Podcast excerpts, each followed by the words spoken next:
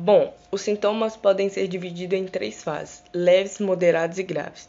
Os sintomas leves são aqueles que podem ser confundidos com um resfriado ou gripe, como a tosse, a febre, a fadiga, a cefaleia, mais conhecida como dor de cabeça, a algesia, que é a perda de paladar, a anosmia, que seria a perda de olfato, dentre outros. Já os sinais moderados são febre diária, tosse persistente e com piora progressiva dos sintomas leves. E os sintomas graves é uma síndrome gripal que apresenta dispneia, desconforto respiratório, pressão persistente no tórax, saturação de oxigênio menor que 95% em ar ambiente, ou coloração azulada ou roxa nos lábios ou rosto.